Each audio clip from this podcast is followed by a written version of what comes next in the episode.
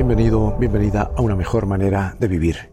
Gracias por ser parte de esta familia de televidentes y radioescuchas alrededor del mundo. Y el tema de hoy es ¿qué hacer cuando sentimos que nos hundimos?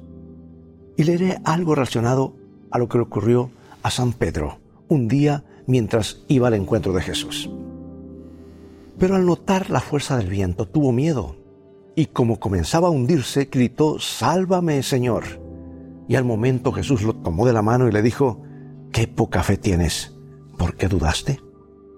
Un hombre de edad mediana estaba atravesando por una crisis muy profunda. Cuando tuve la oportunidad de hablar con él, me expresó que durante los últimos 12 años venía soportando fracaso tras fracaso en su trabajo. En su hogar las cosas tampoco andaban bien. No había armonía, ni paz, ni felicidad conyugal. Sus palabras fueron, me siento hundido y arruinado. No sé para qué vivir. ¿Habría llegado este hombre a semejante condición si hubiera tenido algún grado de fe en su corazón? No. De un modo inexplicable, la fe que nos une a Dios impide que un hombre caiga en el abismo de la ruina.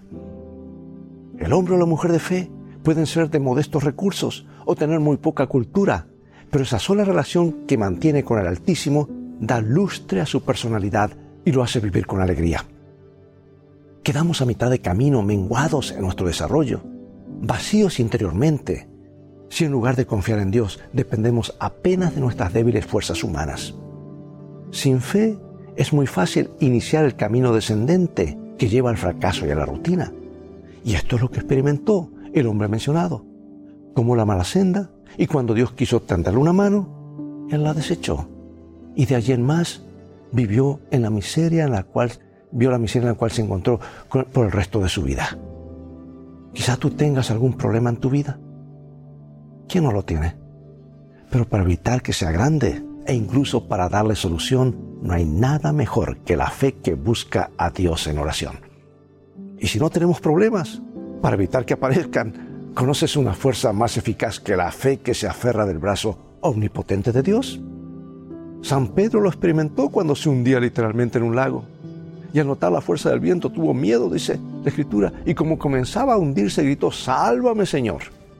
Y al momento Jesús lo tomó de la mano y le dijo, qué poca fe que tienes. ¿Por qué dudaste?